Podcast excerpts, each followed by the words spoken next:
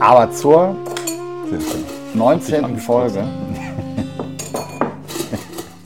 Folge 19. Es ist die Folge 19 Krass. von Axel NV. Wir und die Musikwelt. Elt, elt, Elt, elt, machen wir machen immer so ein Delay, da brauchst, brauchst du dir keine Gedanken machen wegen Effekten. Sehr machen gut, wir sehr selbst. gut. Analoge Delay-Effekte.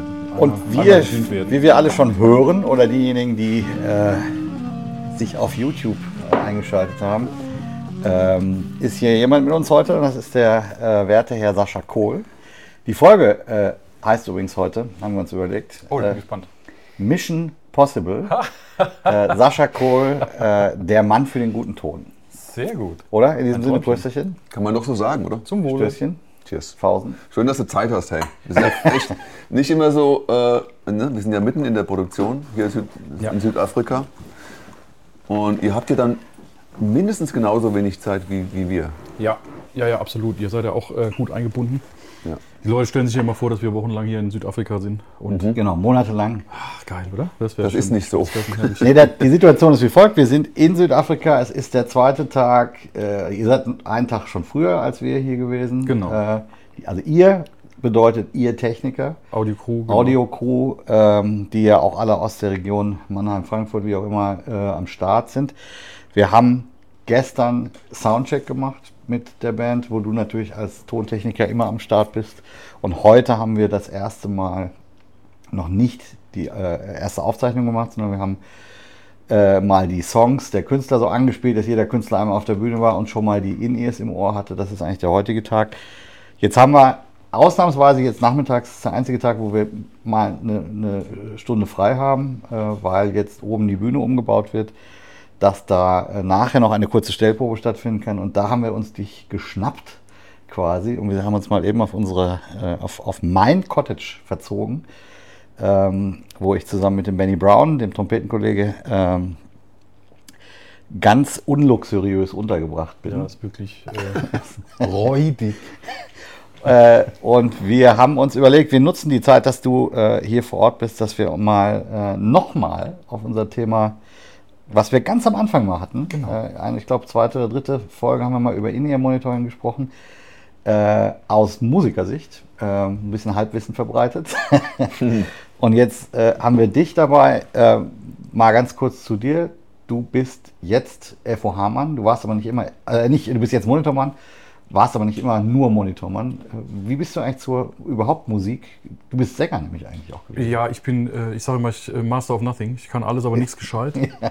Da war irgendwann mit, äh, mit zehn die Gitarre von meinem Vater aus dem Wandschrank gezogen und dann habe ich da gesehen, da gibt es ein Buch, äh, Gitarrenspielen ohne Noten lesen von Peter Bursch. Das kennen wir alle. Sehr schön. Ja. Sehr gut. Meine, Schwester hatte ein Klavier und meine Eltern wollten immer, dass ich auch, ah, kannst du auch Klavier spielen, das ist doch toll. Ja. Und ich hatte aber keinen Bock, Noten lesen zu lernen. Und dann äh, spielte mir das natürlich in die Karten. Und dann habe ich halt angefangen mit dem einzigen Song, den ich da aus diesem Buch kannte, das war House of the Rising Sun. Ja. Und mein, A-Moll? genau. Und mein Vater hat dann äh, mir die anderen Songs vorgespielt, damit ich die dann auch spielen kann. Ah, ja. Weil die kannte ich halt nicht. Aber du hast gesungen, echt? Ja, Ja, und, Sing mal was. und ziemlich gut. Ziemlich- extra. Nee, ziemlich gut. Wir haben ja ein paar, ein paar Sachen von dir gehört. Absolut. Äh, super geile Stimme. Ja, ich, ich habe mir überlegt, zum äh, 20-jährigen Jubiläum von Sing Mein Song mache ich dann selber mit. Nein, Quatsch. Ja, pff, gescheiterter Musiker, so wie das halt ist. Ne? Wie gesagt, Master of Nothing, habe äh, in, der, in der Coverband gesungen. Ich habe äh, bei meinem Vater in der Band äh, Schlagzeug gespielt und Bass gespielt, wenn jeweils der Schlagzeuger oder Bassist nicht konnte. Und dann habe ich da mit 14, 15, 16 auf Hochzeiten irgendwie ein paar Euro dazu verdient. Geil. Genau, dann später halt, wie es so ist, die erste Punkband, irgendwie eine Rockband und dann eine Coverband gehabt und dann ein bisschen rumgereist. Und irgendwann rief einer äh, meiner Musikerkollegen an und sagte, du kennst dich doch aus mit Mischpulten und so, weil ich habe schon immer natürlich im Proberaum gesessen und äh, mich selbst aufgenommen und wieder abgespielt. Ähm, und natürlich hier Pult drehen, Zwirbeln machen, tun. Und er sagte, Mensch, du kennst dich doch mit Mischpulten aus und so. Ähm, wir haben hier ein Problem. Der Typ, der hat da zwar alles aufgebaut, aber er hat sich vorhin äh, verhoben, der ist jetzt ins Krankenhaus. Wir brauchen jemanden, der heute Abend den Gig mischt. Klassiker. Oh, okay, Kalte Wasser. dann komme ich jetzt mal. Ja, Und geil. dann stand ich da am Mischpult, hab da irgendwas, irgendwas gedreht, völlig ahnungslos und die fanden es alle total toll. Und so ist es bis heute. Sag mal, aber Sascha, wo, ich, wir haben ja schon öfter zusammen irgendwo gestanden. Entweder, entweder, also bei Cassie, ne, damals, 2012. Das war unser erster Gig, genau. War das Cassandra der erste? Das Weil war da haben wir uns schon gekannt. Nee, echt?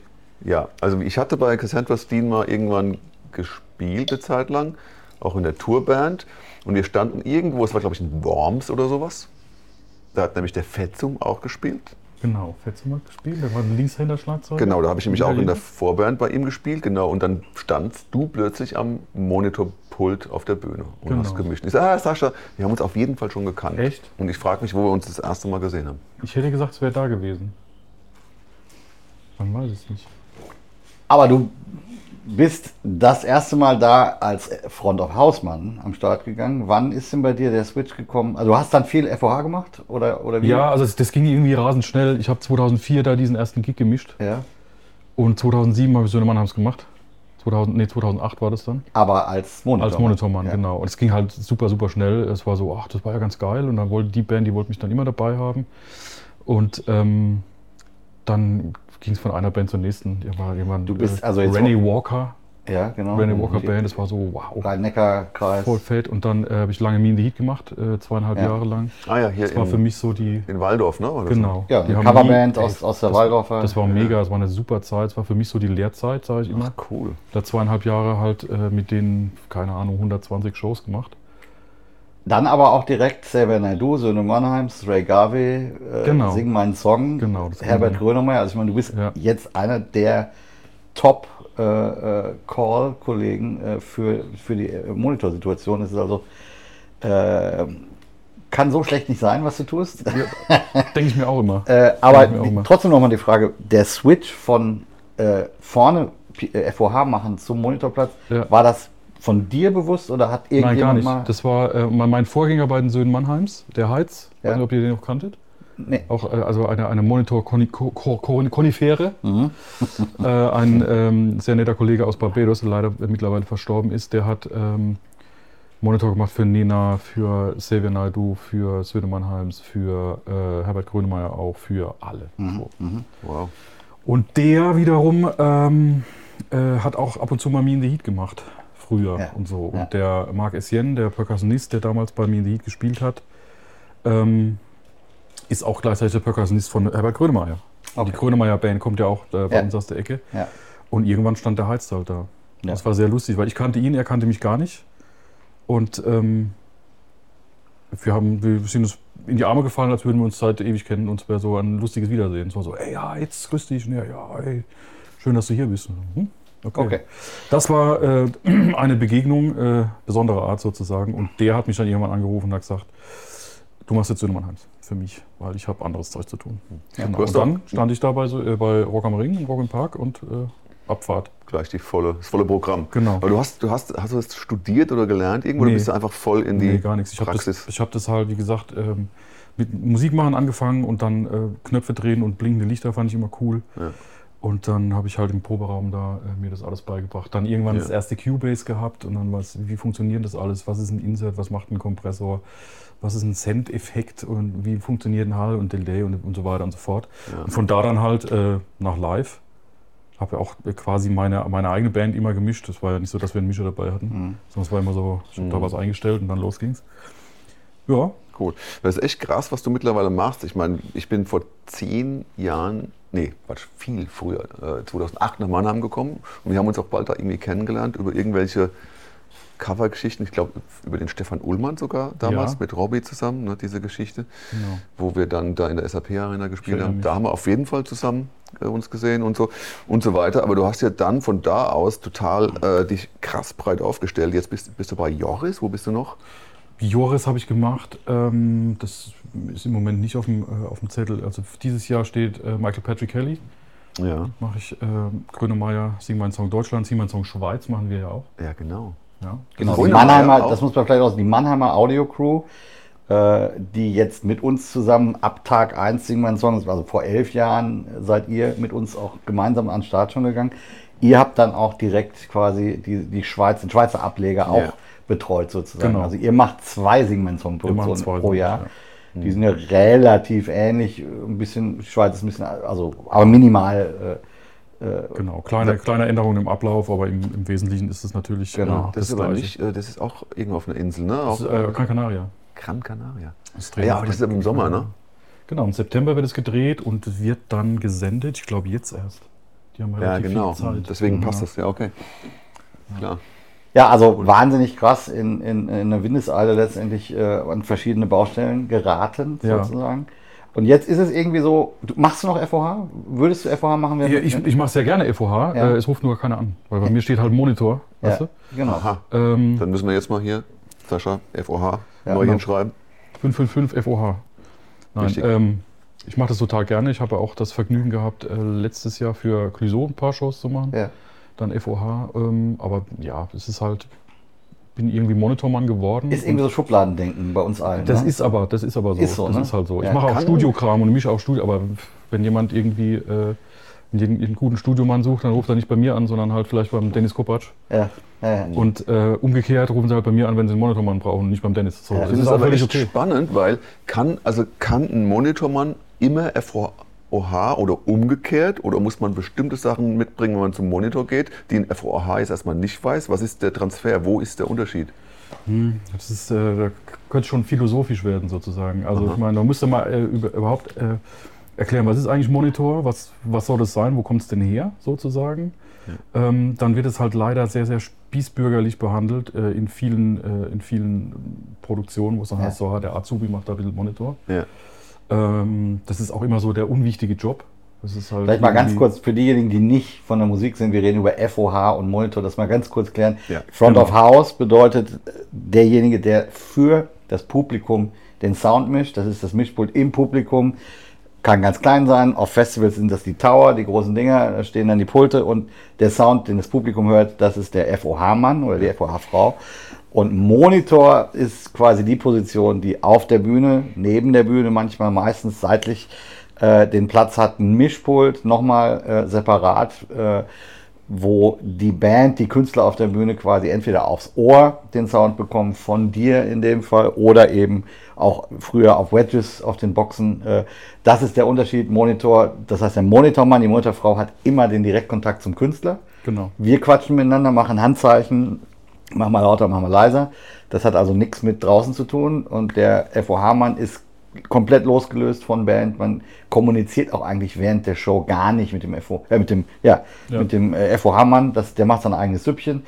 Äh, äh, das heißt, ich bin ja immer der Meinung, der Monitormann ist eigentlich das x-te Bandmitglied sozusagen, weil nur die Show dann geil ist, wenn wir alle einen geilen Sound haben und man Ja. muss sich gut kennen.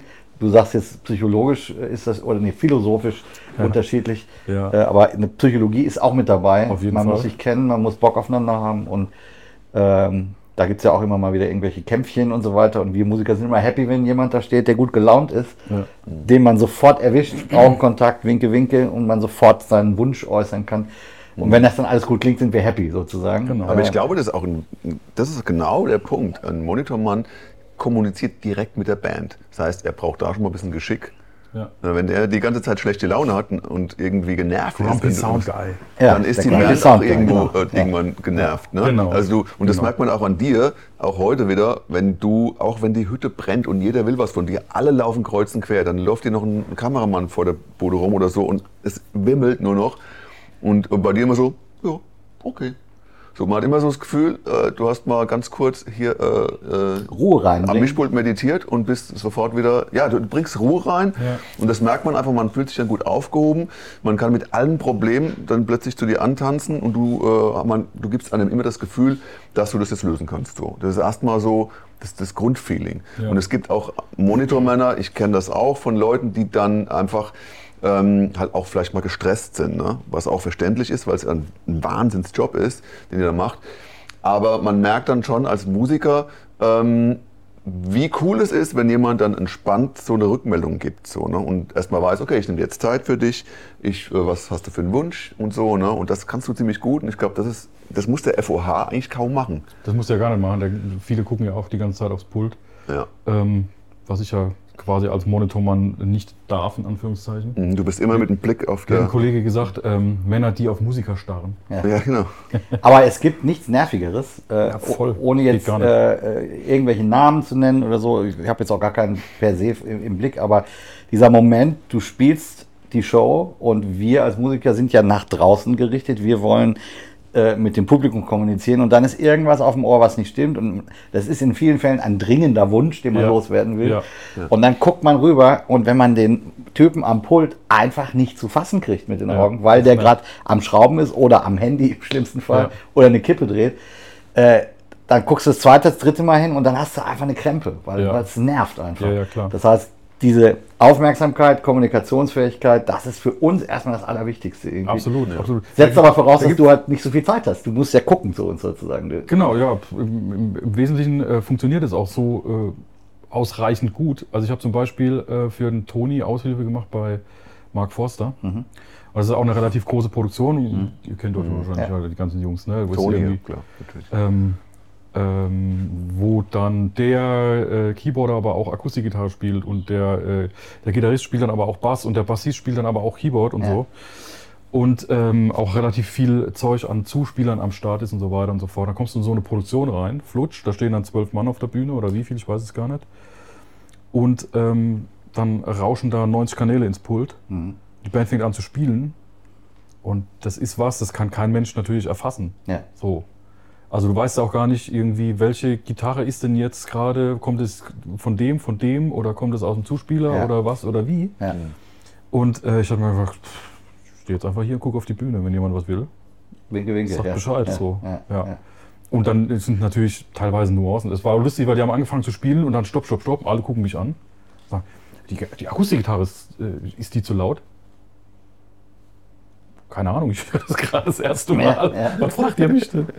Ja. Ja, genau. Aber da ist einfach am Start sein, irgendwie aufmerksam sein, äh, auf die Bühne gucken, äh, Wünsche abfangen und äh, das ist schon mal so A und O eigentlich. Absolut. Also das ist absolutes Ding, wenn die Musiker auf der Bühne gestresst sind, weil aus welchen Gründen auch immer oder irgendwie, ne, wenn dann diese Position Ruhe reinbringt, ist schon mal sehr, sehr hilfreich. Das ist aber auch ein krasser Unterschied. Du kennst es ja äh, sehr gut, wenn du zum Beispiel mit einer Band auf Tour bist und du hast jeden Tag dieselben Abläufe. Man kocht das so ein bisschen ein, Ja. man weiß schon ein bisschen mehr, was passiert. Ne? Und das, das entspannt dich ja dann auch ein bisschen.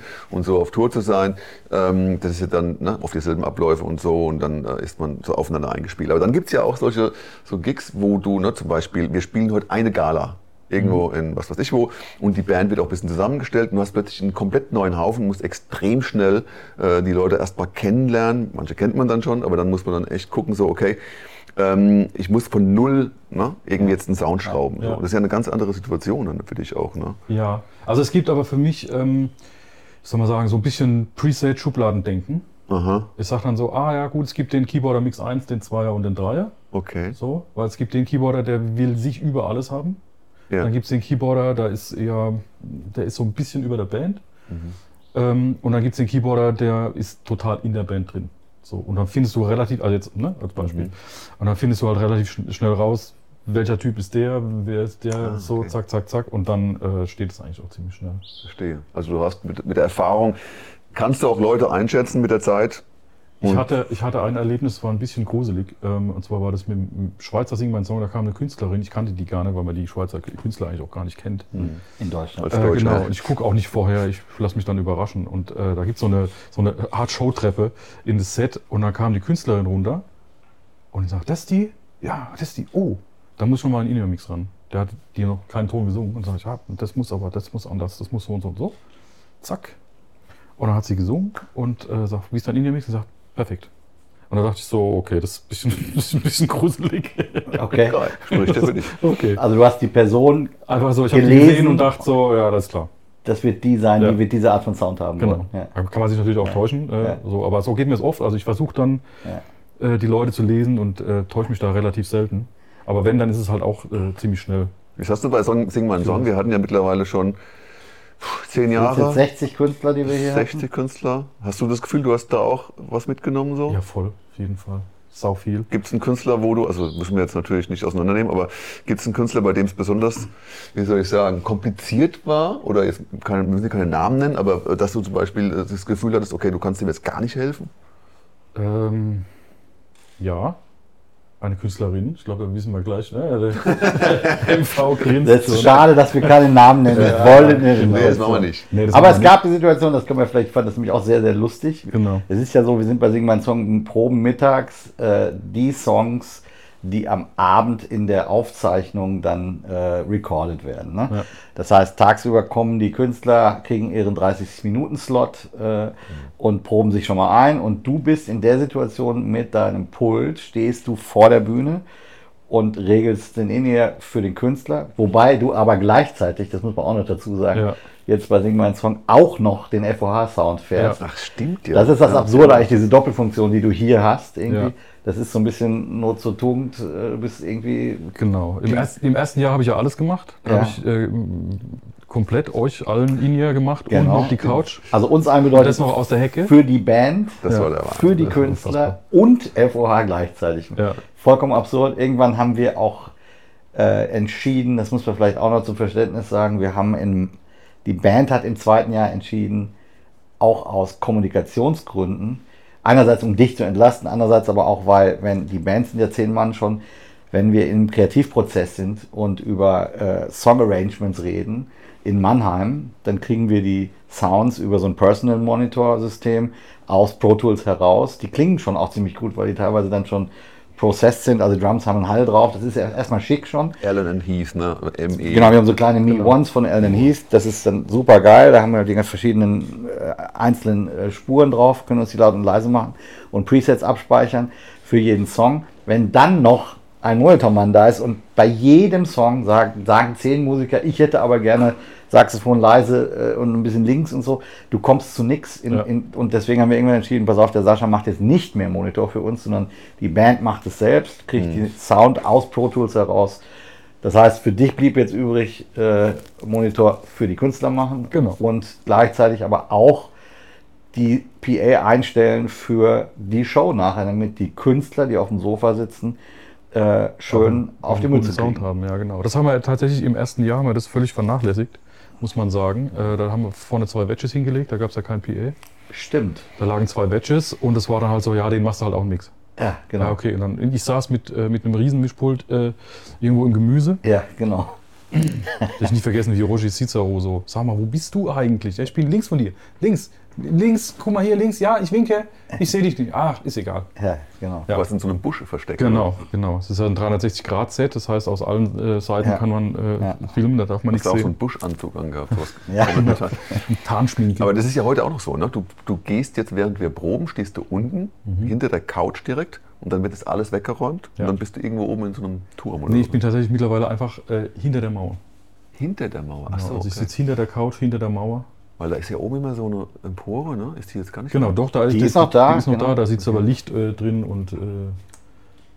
Kamerakran. Das heißt aber letztendlich, du äh, machst dann den Job, den du mittags machst, pro Song, du machst dir die speicherst dir ab digital, wir Ja. sind ja digital unterwegs natürlich, speicherst dir die Wünsche der Künstler ab, die wir mittags erprobt haben. Genau. Und abends wird dann der Song recalled und so weiter. Und da gab es eben, weil wir eben von der Künstlerin sprachen, da gab es diesen schönen Moment. Die Band ist ja so im Halbkreis, bisschen mehr als Halbkreis. Das heißt, die akustischen Signale, die da sind, Gitarristen haben keine Amps, das ist sehr leise. Das, was ist laut? Das sind Bläser und Schlagzeug. Das sind halt die, und wir plärren quasi theoretisch eben auch manchmal Vollgas in das Gesangsmikro des oder der Protagonistin in dem Fall. Und da war eben die Situation, dass die Künstlerin einfach gesagt hat, ich bin zu leise, mach mich mein Mikro lauter. Nee, mach die Band aus, mach die Band ganz, nein, nur mein Mikro, mach die Band komplett aus, bitte. Ja, ich höre das Schlagzeug immer noch. Ich höre das Schlagzeug immer noch. Und dann war es so eine Mariachi-Nummer, wo der Christoph Moschberger Trompete gespielt hat, die man nun einfach mal Mariachi-mäßig relativ plärrig laut spielen muss. Ja. Und wenn du nichts auf deinem Mix hast, außer dein Kondensermikrofon, da dich selbst, natürlich hörst du dann, wenn aus vier Meter Entfernung die Trompete reinnagelt, mach die Trompete aus. Ich höre Trompete und Schlagzeug. Und du hast gesagt, I'm sorry, es ist nur noch Ja. dein Mikro offen. Ich habe alles andere zu. das Lustige war aber Ihre Antwort. Kann ich mich noch daran erinnern? nee. Als ich- als ich gesagt habe, das Schlagzeug und die Trompete oder was weiß ich, die Band ist in deinem Mikrofon. Alles, was du hörst, kommt aus deinem Mikrofon. Ah, okay, dann mach einfach meinen Gesang lauter, war Ihre Antwort.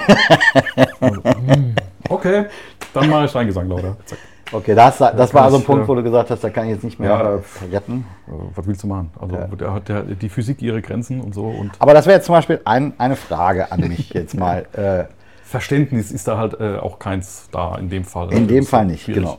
Aber jetzt mal eine Frage, die sich vielleicht viele Leute stellen. Ähm, du hast gesagt, du siehst dann eine Person, schätzt die so ein und sagst, okay, das könnte der oder der Keyboarder-Typ sein. Ja.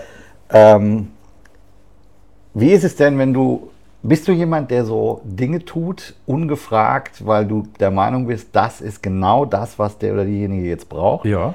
Ähm, oder bist du auch jemand, wenn dir jemand sagt, ich will das so haben und du weißt, das macht gar keinen Sinn, äh, dass du es dann trotzdem so lässt und denkst, okay, du, ich lasse den einfach ins Messer rennen? Oder wie, wie gehst du mit solchen Situationen Ja, um? also wir alle haben ja schon mal die Situation gehabt, dass du an irgendeinem Knopf drehst und dann auch ein Ergebnis hörst und hinten nach feststellst, der Knopf hat gar keine Funktion. Warum auch immer. Also das Plugin ist nicht an Ja, oder ja, es war ja. der falsche Knopf oder Du was der machst Höhen weiß. rein und dann hast du auch das Gefühl, du hörst Höhen Genau. und der Equalizer war deaktiviert. Ja, genau, Und sowas. Psychoakustik. Genau, ganz genau.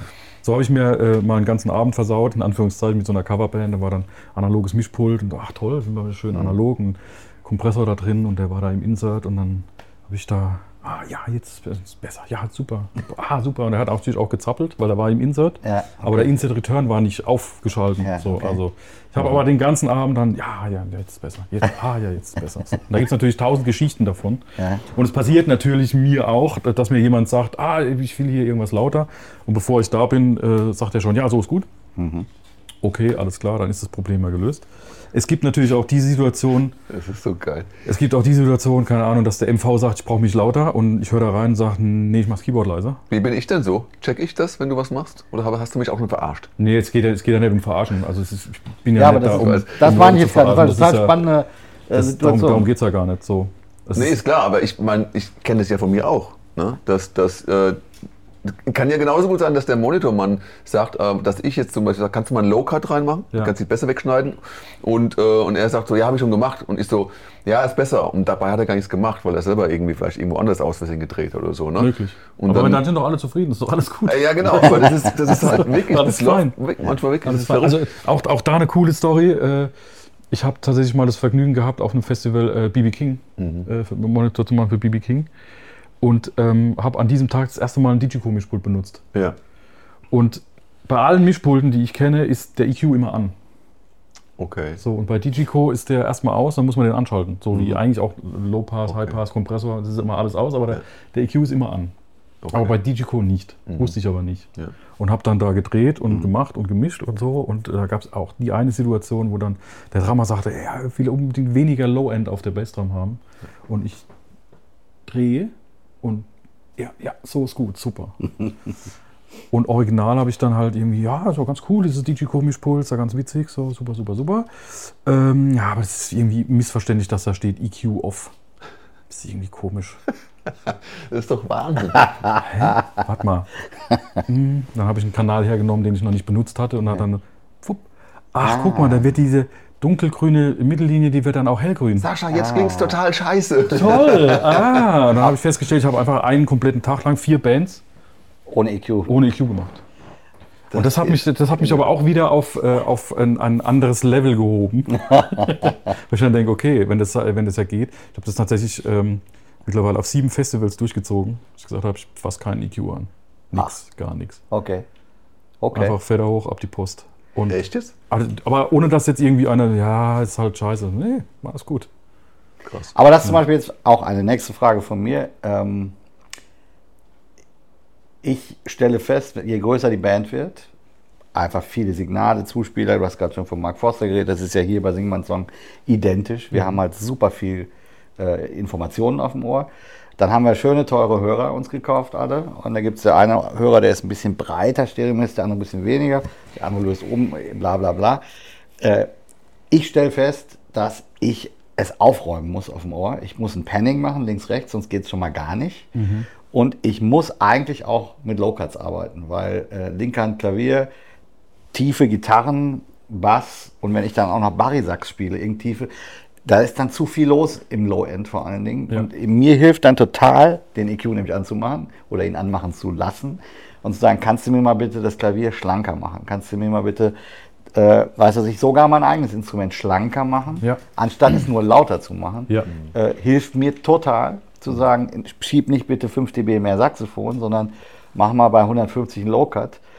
Würde ich vielleicht auf der Platte nicht so hören wollen, aber fürs Ohr zum Spielen hilft es mir irgendwie. Ja. Und das heißt, ich, ich glaube, ich liebe EQ äh, auf dem Ohr. Ich benutze auch EQs, das ist wie gesagt, also nicht, nicht so, dass Ja, ich jetzt ja. äh, gesagt habe, ich benutze nie wieder EQs. Das war einfach so, ich habe das dann Ja, ja, klar. einfach auf verschiedene Festivals mal ausprobiert und wollte mal wissen, wie weit kommt man denn da. Auch auf der Metal-Bühne mit Wedges. Ähm, das ging. Und hast du dann gesagt, dass die Musiker dann was ändern soll? Dass von denen weniger Bass kommt? Fader Oder hoch, zack, ab die Post. Dann gibt es da noch äh, Fletcher Manson, ich weiß nicht, ob du euch was sagt, äh, wird dann sehr, äh, also eine, eine, ähm, eine frequenzabhängige, nein, eine lautstärkeabhängige, Ja. äh, ähm, ein lautstärkeabhängiges Frequenzhören, so nenne ich es mal. Wenn man lauter macht, denkt man, es klingt, hat mehr Höhen. Ja, Das, das genau, ist das, ne? sowas Ah, zum Beispiel. Und da kann man natürlich auch viel tricksen mit irgendwie, ich mach's einfach 1 dB lauter und dann, ah, schön, viel Höhen, toll. Hm. ja, es gibt ja auch äh, Mischer, hast du ja erzählt, die, äh, wenn ein Solo kommt von der Gitarre, nicht laut machen, sondern äh, 1,5 dB schieben oder sowas. Ne? Frequenzen. Frequenzen äh, also schieben. äh, EQ schieben. Genau, Genau, und das, das ja auch schon viel hilft oft. Ne? Ja. Genau. Je Gibt ja nachdem. viele, viele Und Wege nach. wie bist du, hast du, wenn du sagst, du kommst jetzt hin, es äh, geht los, äh, Setup für eine Band, Soundcheck machen, für eine Tour oder für einen Einzelgig, bist du da jemand, der sagt, ich fange bei Null an?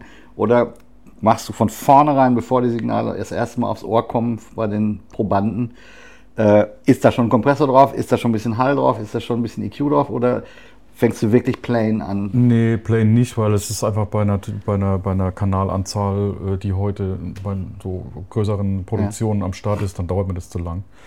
Ich gehe normalerweise hin, wenn ich wirklich mit, mit einem äh, plainen Pultfile anfange, äh, also wenn es nicht schon was gibt von einer anderen Tour oder so, dann fange ich erstmal an und mache mal Highpass-Filter, da wo man sie braucht, irgendwie, äh, keine Ahnung, Snare, Hi-Hat, Overheads, bla bla bla. Kopiere ich mir einfach mal ein paar Highpass-Filter durch, die setzt man auch schon mal auf Werte, die man schon mal gemacht hat.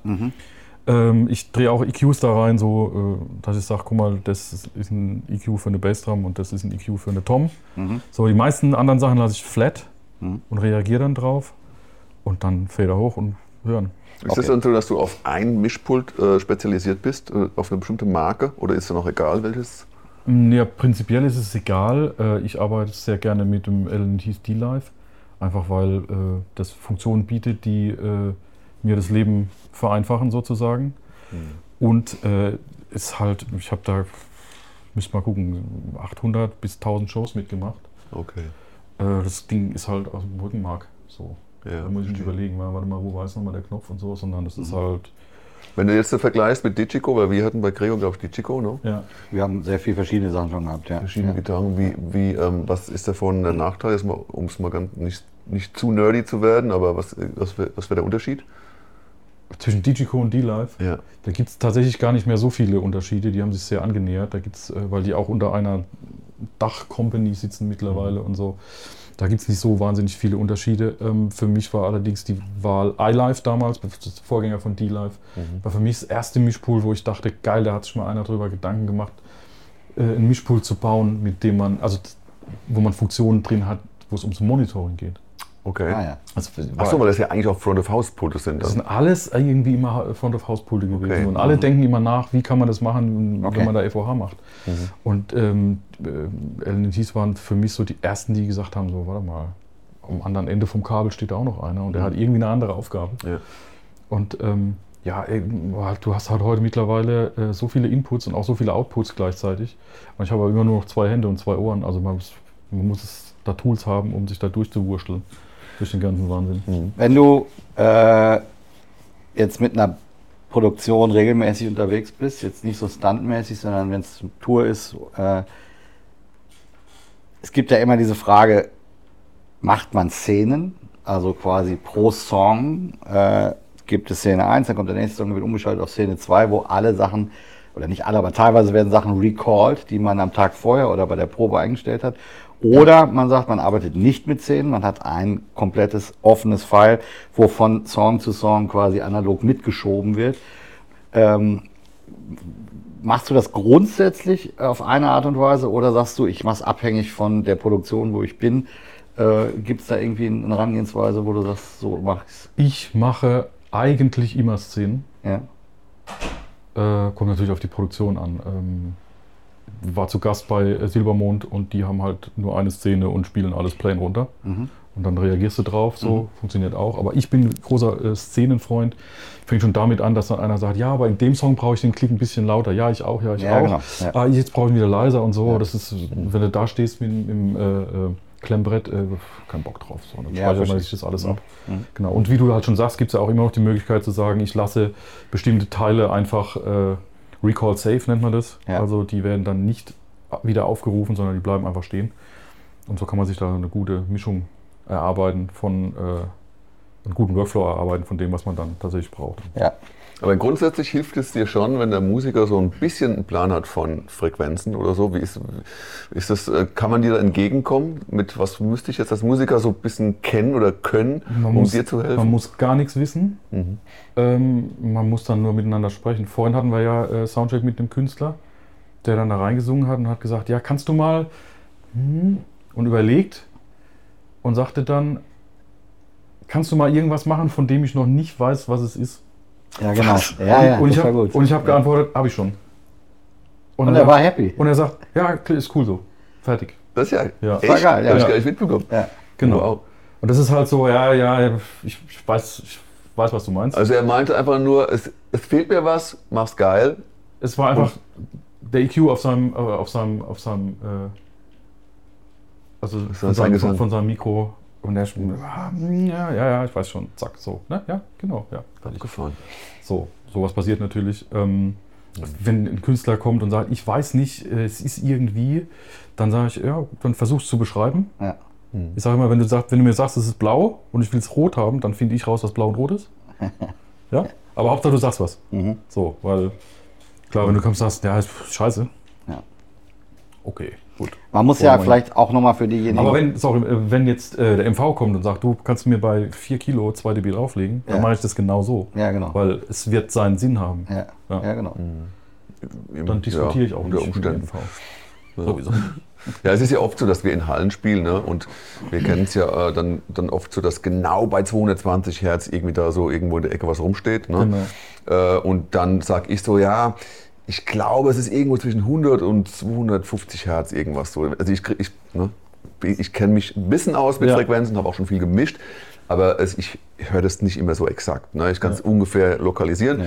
und dann kannst du ja schon, dann weißt du schon, okay, bei mir ist ja ein ganz schöner Bump bei 220 und dann weißt Ja. du ja auch, okay, dann mache ich jetzt ein bisschen was so. Ne? Genau. Man kann sich auch annähern. Ne? Wenn ich sage, bei, ungefähr bei 800 Hertz hupt es da so komisch rum und dann weißt du ungefähr, ja, es sind jetzt 450, okay, ich, na, aber es ist ungefähr die Ecke, wo ich meine. So. Und Das Genau. hilft schon, wenn man da ein bisschen vor allen Dingen ist es ja auch äh, so, ich höre dann, dann zwar deinen Mix, Mhm. aber ich stehe ja nicht an der gleichen Stelle.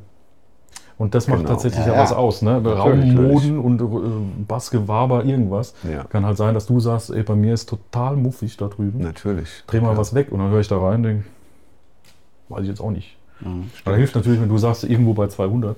Na klar. Dann greife ich da mal rein, dann komme ich vielleicht mal rüber. Ja. Weil Hör die Halle rein. ja auch mit mein äh, Monitor, auch wenn ich in ihr Monitore habe, die, Ja. die geschlossen sind, trotzdem beeinflusst die Halle oder mein, meine Position Ja, auch. Bassfrequenzen vor allen Dingen. Vor allem die. Bassfrequenzen Ja. natürlich meinen Sound, klar. Ja. Und das ist ja manchmal was, was du jetzt von dir aus nicht beurteilen kannst. Das ist, finde ich, auch immer das Schwierige so, ne? Dann wirklich äh, zu sagen, woran liegt es denn eigentlich, dass, dass ich mich nicht wohlfühle? Und ich glaube, als Musiker, und mir geht es so, ich krieg, krieg mit der Zeit schon raus, was ich brauche, damit damit es so klingt, ne, wie ich es brauche. Ich brauche vielleicht dann einfach bei der Gitarre ähm, bestimmte Frequenzen, die für mich gut sind. Ne? Also vor allem Low Cut. Ich muss diese wummernden ne, 200 Hertz irgendwo da hinten ein bisschen wegnehmen und so. Manchmal hilft mir dann auch, das mache ich aber oft selber schon in meiner Anlage, dann bei 5K nochmal so einen kleinen Bump machen. Dann bei 1,5, ne, das was die API-Konsolen so gut können, bei 1,5 so 2 dB drauf oder sowas. Äh, Und dann weiß ich ungefähr, das ist der Sound, den ich mag. So, ne? Und Ja. da kann man sich ja auch so ein bisschen zu Hause schon im Studio, ne, gibt ja jetzt, jeder hat so, eine, jeder hat so ein Universal Audio Ding oder sowas, wo Mischpulte schon drin sind. Und Ja. jeder experimentiert schon mit Frequenzen. Das heißt, man kann sich da zu Hause auch schon mal ein bisschen so überlegen, was gefällt mir, was brauche ich und das in Bezug auf meine Anlage vielleicht sogar schon, ne, mit Ja. dem SM7 oder so, mit dem Mikrofon. Genau. Und ich glaube, das hilft schon sehr, wenn jeder mal so ein bisschen seinen, seinen, seinen Sweet Spot so kennt. Und Ja, auf jeden Fall. Was ich immer so spannend finde, weil wir das überhaupt nicht mitbekommen, wir hören ja immer nur unseren eigenen Sound. Wir haben unsere Hörer drin, haben unseren Mix. Ob du den jetzt machst oder ich mache mir den hier bei Sing Mein Song selber. äh, aber es ist ein einzigen Mix, den wir hören. Äh, jeder individuell. Du bist aber derjenige, bei dem quasi die ganzen Personen zusammenlaufen. Jetzt in dem Fall hier ist es jetzt anders, weil es nur Sing mein Song kommt immer zeitgleich, ist eigentlich nur der eine äh, Protagonist, den du betreust sozusagen. Aber wenn du jetzt auf der Bühne live bist mit einer Band, es sind zehn Leute auf der Bühne und dann will der Bassist was, dann schaltest du um auf, ich höre jetzt den Mix des Bassisten, um die Änderungen quasi monitoren zu können. Und zehn Sekunden später schaltest du auf den Drummer um, weil der irgendwas von dir will. Das heißt, du in deinem Gehirn machst die ganze Zeit Klick, Klick, Klick und du kriegst unfassbar unterschiedliche Mixe aufs Ohr Ja. und denkst dir wahrscheinlich, oh, hat der einen Schatten, was ist denn da los? Oder irgendwie, äh, was ist da, ne? Und das stelle ich mir unglaublich schwierig vor. Das ist auch äh, quasi unmöglich. Und vor allen Dingen, äh, je mehr Mixe man hat, desto weniger Zeit hat man natürlich für den Einzelnen, Genau. was zu entscheiden. Ähm, äh, kann man sich mal ausrechnen, weiß ich nicht, wenn der Song 3 Minuten 40 geht, wie lang gehen dann die Chorusse, wo du, wo du sagst, da spielt jetzt alles, da sind die Bläser am Start, Ja. da sind die Streicher, 20 weiß ich. Sekunden, whatever. Ähm, Ja. So. Ja. Und das teilst du dann durch, äh, durch 14 Musiker so ungefähr, dann weißt du, wie viele Sekunden du pro Mix Zeit hast, da jetzt mal reinzuhören. Also im Endeffekt ist, ist es für die Füße. So. Und deswegen bin ich äh, mittlerweile, ich höre meinen eigenen Mix und von dem adaptiere ich dann auf andere Mixe. Wie? Sag nochmal. Also ich, ich, ich mache meinen eigenen Mix, Den hörst du? den höre ich die ganze Zeit. Du hörst nicht, du schaltest um, schaltest nicht um und hörst dann nicht den Bassisten. Ich höre, doch, doch, ich höre schon auch äh, in Geht die mal Mixe rein. mal rein. Okay. Aber ich, ich, ich hüpfe nicht mehr die ganze Zeit durch alle Mixe und äh, hier hebel hier rum wie ein Verrückter. Ah, so. Mach ich Okay. nicht mehr. Okay, weil verstehe. es einfach nicht funktioniert. Das heißt aber jetzt, wenn der Bassist sagt, mach mir mal die Keyboards lauter, Ja. bleibst du in deinem eigenen Mix? Nö, dann gehe ich in den Mix rein und mache die Keyboards lauter. Ah. Aber generell bin ich in meinem Mix Ja, okay. und die Musikermixe laufen alle Postfader. Ja. Das heißt, wenn ich in meinem Mix was lauter leiser mache, dann wird es bei euch allen lauter und leiser. Ja, alles klar. Also du hast deinen eigenen Taste und Genau. merkst jetzt, oh, das ist eine Nummer mit geschlagener Snare und die nächste Nummer ist mit Besen gespielt. Dann Ja. schiebe ich mal den, die Besen äh, 5 dB lauter. Das Genau. hören dann alle. Ja. Und das machst du aber über deinen eigenen Mix. Genau. Und wenn dann einer sagt, ist bei mir aber total schepp, hör mal rein, dann gehst du in das. Dann gehe ich da rein. Okay. So, und das ist ja, es ist ja immer ein sehr äh, subjektives Empfinden. So. Ja, ja. Heute, heute so, morgen vielleicht anders. Kein Problem. Okay. Hast du irgendeine Aber, Taktik? aber wenn, Sorry. wenn, ja genau, ich bin halt mein Mix und dann kann ich halt auch äh, Entscheidungen treffen. Dann merke ich, ah, guck mal, die Gitarre ist heute 1 dB lauter als gestern. Und dann sprechen wir wirklich über 1 dB. Ja. Das kann ich nicht machen, wenn ich irgendwie die ganze Zeit durch sämtliche Mixe hüpfe. Ja, ist der Wahnsinn. Ja, Kannst, hast du keine genau, Relation bist, mehr. Bist du komplett weich. Ja. So, vor allem bist du dann irgendwann in dem einen Mix, wo die Gitarre so laut ist, Ja, weil das dann halt der vom, vom Gitarristen zum Ja. Beispiel, ja, oder die Trompete ja. oder weiß ich nicht. Okay. Genau. Und so, Spannend. so hat man dann eher äh, die Gewalt über Feinheiten. So. Hast du da irgendeine Taktik, wenn, wenn du jetzt merkst, langer Tag und deine Ohren, die machen jetzt langsam auch so ein bisschen andere Sachen, wie vielleicht jetzt vor fünf Stunden? Kennst du den Effekt? Ist es überhaupt bei dir so, dass Ja. du merkst, es verändert sich? Ich habe mein Pack immer auf der gleichen Lautstärke. Okay. Immer, also ich habe ja immer das, eigentlich immer das gleiche Pult und die gleichen In-Ears, da weiß ich schon genau. Die, In äh, die PSM 1000 von Shure stehe ich äh, auf minus 10 dB im Input und den Pack drehe ich auf 6 und nehme meine Hörer und dann, okay. das ist meine Das Referenz. heißt, du überlastest dein Gehör erstmal von vornherein nicht. Das Schlimmste, was du eigentlich machen kannst, ist dieses laut und leise. Ja, okay. Das machen viele Mucker. Warum? Weiß ich nicht. Hm. Für mich macht das wahnsinnig. Also ich mache das manchmal, ich kenne das, also cooler Punkt, weil wenn ich auf der Bühne stehe zum Beispiel und dann kommt ein Schlagzeugsolo und dann ähm, dadurch, dass keine anderen Frequenzen, zum Beispiel Bass und Keyboards, mehr das Schlagzeug einbetten und in, eine, in, in, in einen Sweet Spot jetzt in Sachen Kompression bringen, ne? weil wenn, wenn ein Schlagzeug eingebettet ist in alle anderen Instrumente, dann wird alles zusammen komprimiert auf meinem Kopfhörer. Ja. Ob das jetzt Psychoakustik ist oder ob das in einem Gerät funktioniert, weiß ich nicht. Es ist aber am Ende irgendwo äh, äh, ge- geglued, also zusammengepackt. Und Genau. ich habe ein angenehmes Hörgefühl. Wenn du alles wegnimmst und dann spielt nur noch der Drummer, dann, hast wird das oft zu laut. Dann hast du auch immer Transienten am Start. Sowas und ich, ich muss dann immer leiser machen.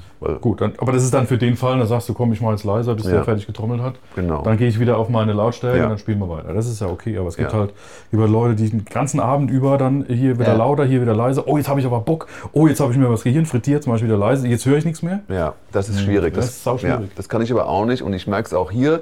Das ME hat so einen Sweet Spot, den ich einstelle, wo ich. Das ist nämlich super interessant, ne? weil ich habe manchmal so das Gefühl, dass meine In-Ears dass die auch wie so ein Verstärker manchmal eine Eigenkompression haben. Und ich, wenn ich da Gas gebe, wenn ich da Zeug reingebe, dass die auch dann irgendwo so einen Sweet Spot haben, wo die gut klingen. Ja, und deine, deine Ohren ja auch. Meine Ohren auch. Ah ja, tatsächlich. Ja, ja klar. Okay. Und das habe ich jetzt hier rausgefunden, wo ich das einstellen muss. Für mich, wo ich weiß, okay, da fühle ich mich jetzt wohl.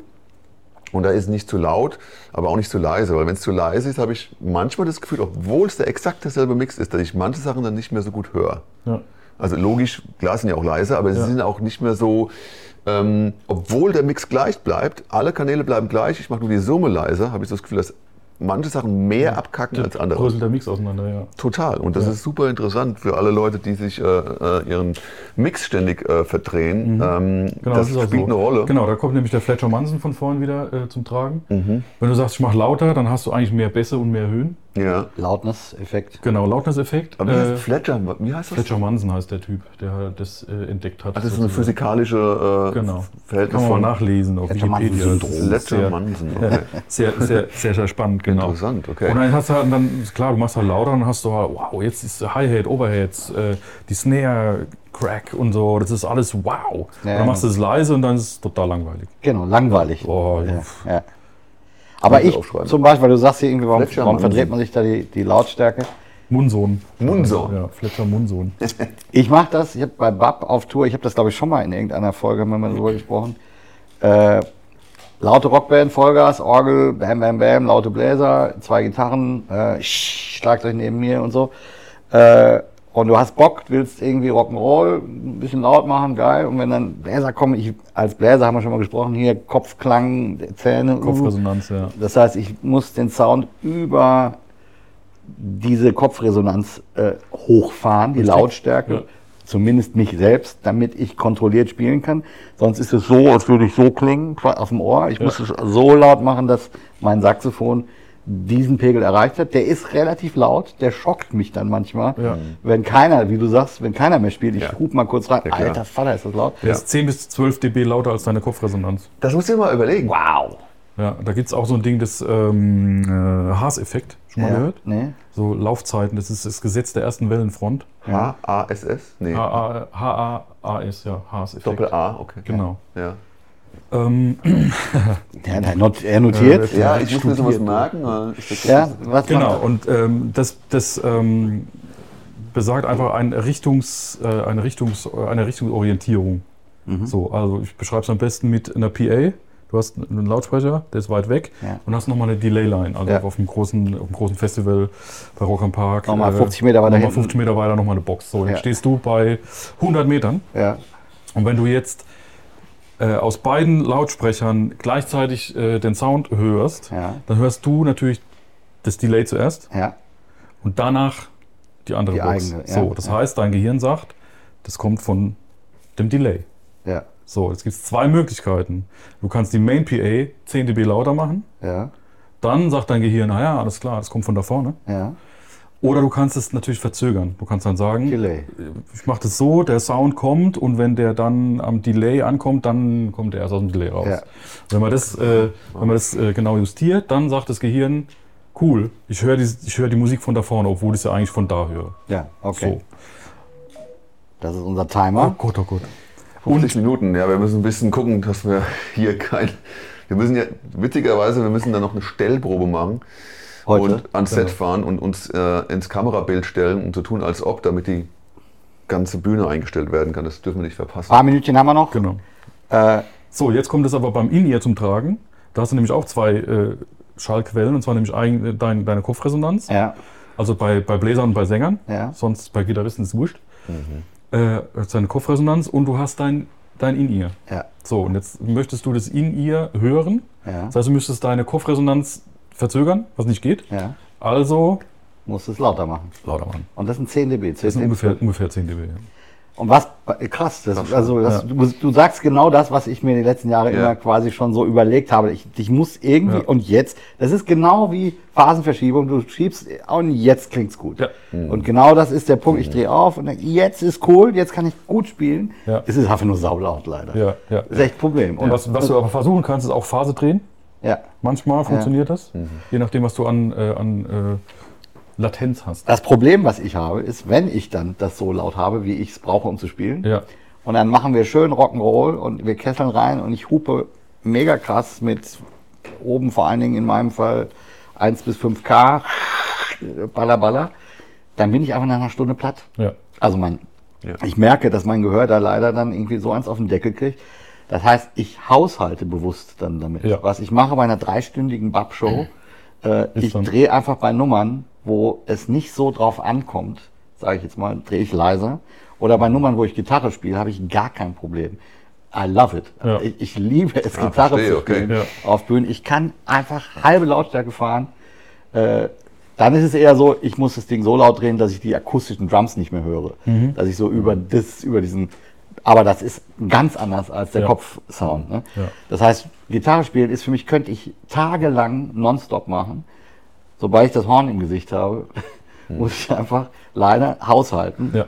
Weil sonst ist es nachher so, ich merke, okay, äh, ich will mein Gehör einfach nicht zuballern. Aber es, ja. es gibt ja auch diesen Effekt, oder? Wahrscheinlich. Ich weiß nicht, ob es da auch einen Namen für gibt. Wenn man jetzt ein Signal hört, das die ganze Zeit mit 2K irgendwo extrem laut ist. Äh, und das über längere Zeit, kriegt das Gehör dann irgendwie da äh, so eine Art äh, Senke oder so? Ist es dann so, dass man die später vielleicht eher zu laut machen würde? Oder Was so? heißt du über längere Zeit? Reden wir jetzt über Stunden oder über Jahre? Vielleicht auch das. Also ich kenne es jetzt zum Beispiel von der Mixing-Session. Wenn ich äh, im Studio sitze und äh, ich mische Gitarren und wir sind ja oft bei 2K unterwegs, ne? dass, ähm, das hat Gregor auch mal gesagt, ja, du magst die 2K ganz gern als Gitarrist, die sind bei dir immer ein bisschen zu laut. Und da habe ich auch drüber nachgedacht, ja, vielleicht höre ich die nicht mehr so gut, weil ich die bei mir immer so ein bisschen arg laut habe, dass ich die, weißt du, wie ich meine? Ja. eher im Mix lauter machen würde, weil mein Gehör schon ein bisschen sagt, okay, die 2K, das ist ein bisschen viel bei dir, da, dann nehme ich mal ein bisschen zurück. Ja, also klar, äh, gibt es auf jeden Fall äh, bei, bei älteren Leuten, die kommen natürlich irgendwann, ne, Ja. weiß man, das, das Gehör nimmt ja im, im Alter ab. Ja. Das heißt, äh, du hörst halt hohe Töne nicht mehr so gut. Ja. Und, äh, Aber da ist grad- ja anatomisch eher. Ne? ist anatomisch und aber jetzt zum Beispiel ein äh, älterer Schlagzeuger Mhm. zum Beispiel, die haben meistens auf der, das muss ich überlegen, auf der linken Seite Mhm. äh, so ein 4K-Dip, Okay.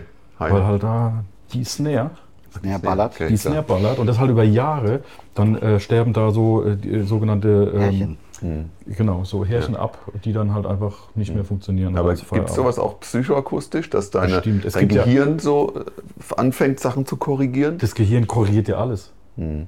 Also es gibt ja Leute, die schielen und nach zwei Wochen oder nach einer Woche schielen die halt, also dann ist es wieder äh, richtig gesetzt und so ist es mit, mit dem Hören ja auch. Ja. Du hörst dir was an, sagst, oh, das ist toll, super. Du hörst es auf einer anderen Box und dann, ah, das, das, da hat sich ja nur, Ja. nur ein bisschen das Frequenzbild ähm, geändert und schon ist das ein ganz anderer Eindruck. Okay. Und dann hörst du es da eine Weile, Ja, sagst, ah super, jetzt schaltest du wieder zurück auf die andere Box. Äh, Da war es doch vorhin gut. So. Mhm. Also man gewöhnt sich da mega schnell dran. Ja, das stimmt. Ja, das, die Erfahrung habe ich auch gemacht. Aber ich denke manchmal so ein bisschen, vielleicht hat man oder jeder so auch Instrumenten abhängig so ein bisschen Lieblingsfrequenzen, die manchmal, wenn, wenn Leute dann ihre eigenen Sachen mischen, vielleicht ein bisschen überbetont sind. Weißt du, wie ich meine? Sowas, ne? Also das, äh, Wenn Schlagzeuger Platten mischen, ist immer das Schlagzeug sehr laut. Ja, genau. ja, Zum das Beispiel. zum Beispiel sowieso. Und kennst du das, äh, den Effekt, äh, wenn ich zum Beispiel, ich habe natürlich auch ein bisschen Mix-Videos geguckt und versucht da, ne, was muss ich können, hin und her lange rumstudiert und so. Und dann habe ich dann irgendwann mal so diesen, ähm, diesen Tipp äh, gehört, wenn du die Snare misst äh, in deinem Mix, hör auf ein anderes Signal. Kennst du das? Dass wenn ich zum Beispiel sage, okay, ich habe keine Ahnung, wie laut die Snare sein muss, ich höre jetzt einfach mal auf den Sänger. Vielleicht kann ich dann irgendwie über diesen Umweg beurteilen, wie laut die Snare sein muss. Das finde ich interessant. Ja. Weil wenn du, um, wenn du was extrem fokussierst, dann legst du so viel Aufmerksamkeit darauf, dass du vielleicht gar nicht mehr beurteilen kannst, wie das im Kontext klingt, Ja. sondern dein Fokus geht zu arg auf einen, Ja, eine. Frequenz zum Ist cool. Beispiel. Ja. Das finde ich super spannend. Ne? Ähm, und das gibt, es gibt so eine Taktik beim Mischen. Jeder hat seine eigenen Taktiken, aber das ist zum Beispiel eine, wo man sagt, okay, nimm deine Aufmerksamkeit, shifte die woanders hin Ja. und versuch dann das Gesamtding wahrzunehmen. Das finde Ja, ich super cool. spannend. Ich mache zum Beispiel Sehr gut. dich meistens aus auf meinem Das ist sowieso das Beste. äh, damit ich nur mich höre. Das Ja. tut mir echt gut. Ja. Was ist denn bei mir, wenn du meinen Mix hörst, gibt es bei, bei mir Eigenarten, wo du sagst, ah, das ist typisch MV? Der hört ja dann Mix gar nicht. Doch, doch, ich, ich kenne ich kenn eure Mixe schon. Nee, dein, dein Mix ist eigentlich äh, sehr ausgewogen. Ähm, du bist halt sehr picky. Okay. Also das ist ja, das ist ja nicht negativ, das ist Ja. einfach, es ist einfach so. Ist Ja. auch völlig, äh, völlig in Ordnung. Du bist halt sehr picky, äh, Mhm. auch wirklich was Levels angeht und jetzt, ne, also das ist ja der typische MV ist ja der. Ja? Ja. Was? Achso, ein ganz kleines bisschen. Ah, okay, zack. Und dann sprechen wir wirklich über ein, anderthalb dB. Aber das ist jetzt dann, wenn du meinen Monitor-Sound mischen müsstest. Genau, So, ja. Das haben wir schon lange nicht mehr gehabt, ne? Vor einem Jahr singen wir einen Song Live-Tour. Ja, genau. Stimmt, Mann. Ja. Und da habe ich immer so, Ja. Dann zack, MV, die, die, alles klar. ja, der Marc von, von Gregor, ne, oder bei die, die Monitorleute von Gregor, die, äh, mit denen habe ich ja immer sehr viel zu tun, fast 60, 70 Gigs im Jahr. Ja. Da müsste ich, würde ich auch gerne mal fragen, was so, was die sagen würden. Ja. Aber wahrscheinlich dasselbe. Nein, das, das, ist ein, das ist ein cooler Mix. Es gibt dann andere Mixe, wie die, äh, darf man das äh, sagen? sagen? Von, vom Dominik zum Beispiel. Ja. Der, äh, Unser Bassisten, genau, der, Kollege, der auch schon mal hier war. der eher sehr selektiv hört. Mhm. Wo er sagt, so alles aus dem Weg, was, äh, was stören könnte. Ja. Zack. Äh, andere die sind halt, äh, deine Mix ist äh, sehr, sehr äh, ausgewogen. Es hat dann eher ein Miteinander Musik machen.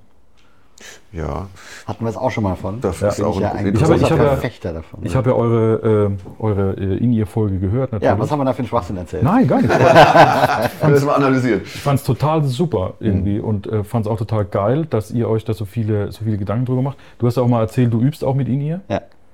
Ähm, und da, kommen- da, da kommen wir zum Beispiel wieder mit, äh, mit EQ zusammen. Weil ich weiß nämlich genau, zum Beispiel mit der Axel, der macht sein Mikrofon da dran. Er weiß, welches Mikrofon er haben will. Er weiß, in welchem Winkel er das da dran haben will. Dann äh, spielt er, ich mache den Kanal auf und wenn dir das nicht passt, dann ist erstmal, bevor du mir sagst, EQ da mal was, wird erstmal an dem Mikro, in der Mikroposition gebogen. Ja, weil klar. du genau weißt, wie es schießt. So, das ist halt Mhm. super, super wichtig.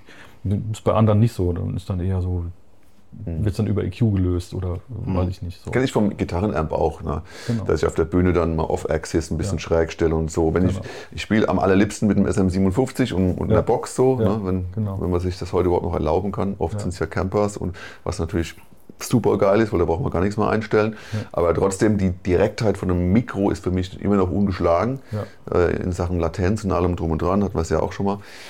Auch vor kurzem drüber gesprochen, ist auch ein interessantes Thema, Latenz. So. Sehr interessantes Thema. Ja. Gibt es ähm, das sehr interessante Video mit dem Herrn Thomas Blug, das wir gesehen haben. Genau, Bernd Kills, Genau. äh, Gitarristen, äh, Kollege, der auch mit mir studiert hat, der hat ja, Einen, einen sehr erfolgreichen, äh, du kennst ihn ja auch wahrscheinlich, ne? Ich kenne ihn nicht persönlich, Nicht aber persönlich, er aber so ein, so ein, Gitarrenchannel Ja, ne? genau. und, und auch äh, pädagogisch ist er äh, krass unterwegs.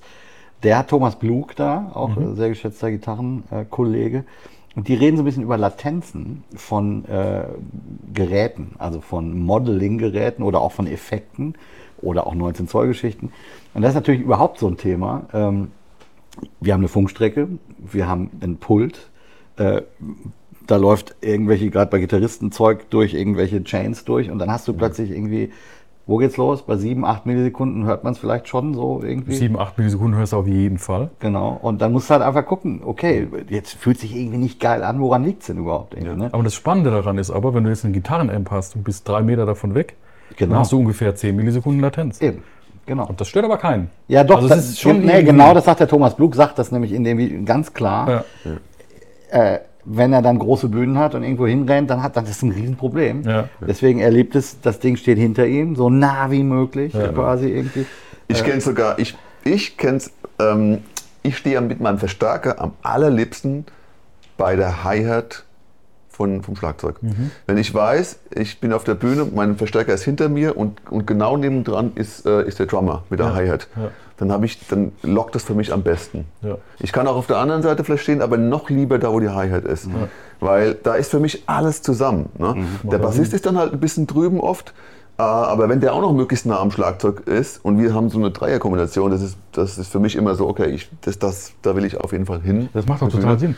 Schaut euch mal alte Videos an, Mhm. als es noch kein Monitoring gab in der äh, Dings. Da steht äh, das Schlagzeug, Bassist, Gitarrist Ja. nebendran. Ja. Alle tight und los geht's. Ja, und das ist Und da. braucht man auch kein Monitoring, weil ja jeder hat da seinen Amp und so und dann passt Machen wir ja auf großen Bühnen teilweise so, wenn wir Ja. auch mit Gregor spielen zum Beispiel, bis spielst eine große Sommerbühne irgendwie, die, weiß was ich, 18 Meter breit ist und wir brauchen aber eigentlich nur 10 Meter. Äh, sieht vielleicht schön aus, wenn wir dann komplett alles ausnutzen, aber wir haben irgendwie festgestellt, es ist geiler, bei so einer sehr dynamisch agierenden Band vor allen Dingen, Ja. äh, dass wir einfach zusammenrücken. Ja. Ja. Und wir haben ja schon in ihr, ne? Da ist ja sowieso schon zwei Laufzeiten. Trotzdem geil. Die Bühne und das in ihr Strecke und trotzdem ist es, ne, merkt man es, wenn man zusammensteht. Das Ja, aber ist du hast ja trotzdem, äh, trotzdem Körperschall. Also wenn Das du halt neben genau. der Schießbude stehst, das, das spürt man ja auch und so. Ja. Was ist denn, habe ich mich mal gefragt, ich habe es noch nicht durchdacht bis zum Ende. Äh, ich habe eine Zeit lang in so einer Produktion, äh, wo ich editiert habe, äh, mit Auto-Align gearbeitet. Also das ist Plugin, wo du quasi zwei Signale reinlaufen lassen kannst und sagen kannst, ich habe jetzt mal beispielsweise die Bassdrum und die Snare.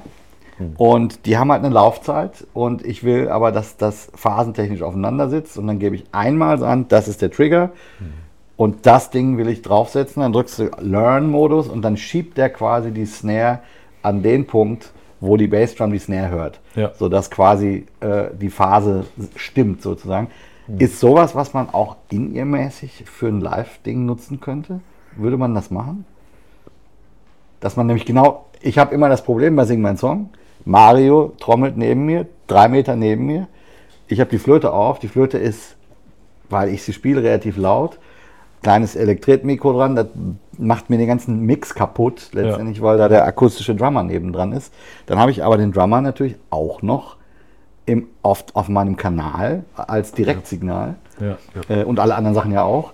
Würde es da Sinn machen zu sagen, ich, wir schieben das irgendwie übereinander phasentechnisch? Du müsstest dann ähm, die, das Schlagzeug delayen auf deine Flöte.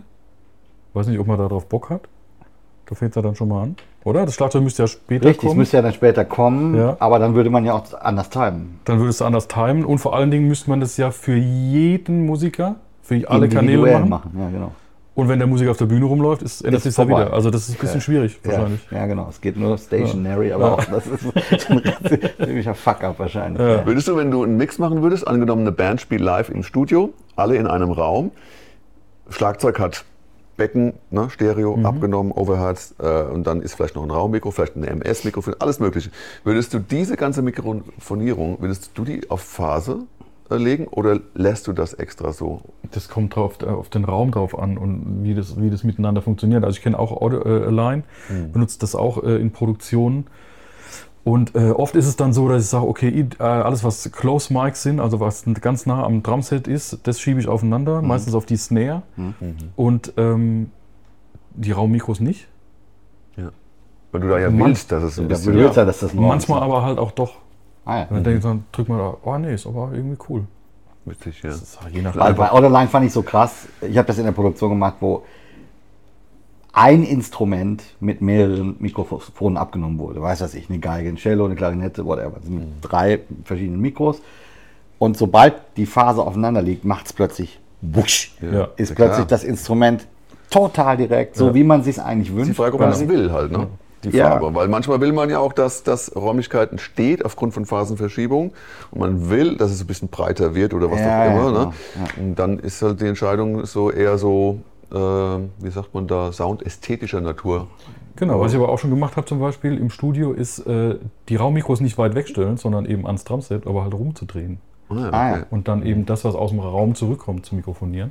Es gibt sogar Hat den, so, hat den Vorteil, dass man dann natürlich alles, was äh, close ist und was da an Bleed ist, an Übersprechen, close ist dann einigermaßen tight. Ja. gibt auch so Sachen, dass du äh, eine Wand abnimmst. Ne? Schlagzeug spielt an die Wand und du nimmst eigentlich die Wand ab. Genau. Und die Reflexion gibt es ja auch so Sachen. Ne? Stoppock hat mal eine Platte aufgenommen, ich weiß nicht mehr genau, welche das war, wo der im, im Ruhrgebiet, in, äh, der kommt ja aus dem Ruhrgebiet ursprünglich und hat er äh, in einer Lohnhalle, glaube ich, äh, die Akustikgitarren aufgenommen, äh, hat da gespielt und hat aber das Hallsignal 20 Meter entfernt da aufgenommen, wo es sich gebündelt hat. Das heißt, die ganze Platte, die ganzen Gitarren sind, wenn ich das richtig in Erinnerung habe, sind, glaube ich, so entstanden, äh, dass, die, dass da kein Hallgerät verwendet wurde, sondern nur Räumliche. natürlicher Ja, Hall. natürlich Also wie, wie früher eigentlich Feuer. Halltürme Ja, oder genau. Hallräume. letztendlich. Wenn du das machen kannst, wenn du Räumlichkeiten hast, ist das natürlich Klar, ist natürlich dann Geil. mega geil. So Ja. natürlicher äh, Sound. Wir sind unfassbar nerdig unterwegs heute in dieser Folge, Ja. finde ich sehr gut. Hab's mir fast gedacht. Und wir kommen leider zum Ende. Schade. Äh, ja, ja, total schade. Schade. Das ist offensichtlich ein Thema, Aber was das ist ja das Schöne, man kann es ja mal wiederholen irgendwann. Ja. Vielleicht haben wir mal Themen, wo man sagt, da haben wir im Tag noch nicht drüber gesprochen. wenn Wir in so. 20, 30 Jahren, wenn wir alle totalen Hörschaden haben, können wir uns Genau. aneinander vorbei unterhalten. sowieso. Nee, wir, wir, wir treffen uns nochmal und dann sprechen wir über ähm, äh, das Thema Musik, miteinander Musik machen und was das äh, in ihr und überhaupt und so. Das finde ich auch sehr Folge interessant. 2 könnte das werden. Ja. Sehr, sehr spannend. Auf jeden Fall. Ja, absolut. Das ist ja das, was mich am meisten interessiert, nämlich äh, warum spielt der dann Phil, obwohl ich da gerade einen Phil spiele, weil er Genau. es nicht hört. So, Ja. ne, so Genau, weil, weil er es nicht hört. Und was macht man dagegen? Ja, so, Stichwort Klang zum Beispiel, haben wir uns auch schon mal drüber unterhalten. Richtig, das wäre nämlich auch noch ein Thema gewesen, das Ja, wollte ich jetzt ja, heute nicht sowas. aufmachen, weil es unfassbar umfangreich werden Ja. würde. Ja, äh, ihr seht schon, es äh, geht kein Weg dran vorbei, dass wir nochmal über sowas reden. Wir sind ja nächstes Jahr vielleicht nochmal in Afrika. Wer wird das wissen? Ja, könnte passieren, dass wir uns in einem Jahr genau hier wieder Wir treffen. werden die zweite Folge machen. Äh, jetzt ziehen wir uns nicht um, Nee. sondern gehen, wie wir sind, direkt zur Stellprobe. Das finde ich gut, dass ihr zur Still Stellprobe geht. Ich Du nicht. in den Swimmingpool. Du hast jetzt frei für heute ich habe jetzt frei für heute, ja. und Ja. du fährst runter in deine äh, Lodge oder wie ist der Nö, Plan? ich glaube, die Jungs werden am Pool sein und da geselle ich mich jetzt dazu und dann werden wir noch ein äh, Bierchen trinken und dann gibt es auch irgendwann Abendessen. Das Ja. klingt Trotz der hohen Frequenz können wir das ab und zu mal machen hier. Und äh, man sieht ja, das Das Wetter ist man, schön. muss man dann auch nutzen. Ja, wir zeigen ein paar Bilder auch in dem Video von, vom Set oder haben es schon gezeigt, je nachdem, wo ich es unterbringe, Ja. im, im Videoschnitt und so. Und äh, ihr wisst alle, die die es hier gucken, ähm, wir sind bei YouTube und da sind im Moment 120 Abonnenten und äh, es werden immer ein bisschen mehr. Folgt uns bitte da, das hilft natürlich immer sehr. Und äh, alle, die nur Audio hören, ähm, vielen Dank fürs Hören und fürs Gucken. Und vielen Dank an Sascha Kohlsen, dass er heute unser Gast Vielen war. Dank. Ey. Hey, vielen lieben Dank an euch, äh, dass äh, ich hier sein darf. Vielleicht kriegst du wieder FOH-Jobs jetzt. Vielleicht kriegst du wieder FH-Jobs, sehr Marketing.